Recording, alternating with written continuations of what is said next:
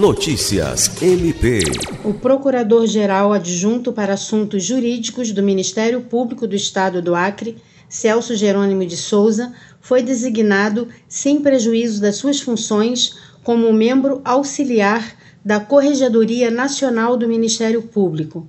A designação ocorreu na última quinta-feira 20, durante a visita técnico institucional do Corregedor Nacional do Ministério Público, Oswaldo Dalbuquerque, e outros integrantes da Corregedoria Nacional ao Ministério Público do Paraná, com a finalidade de conhecer e avaliar as boas práticas e soluções inovadoras que vêm sendo adotadas pelo Parquê Paranaense. Lucimar Gomes, para a Agência de Notícias do Ministério Público do Estado do Acre.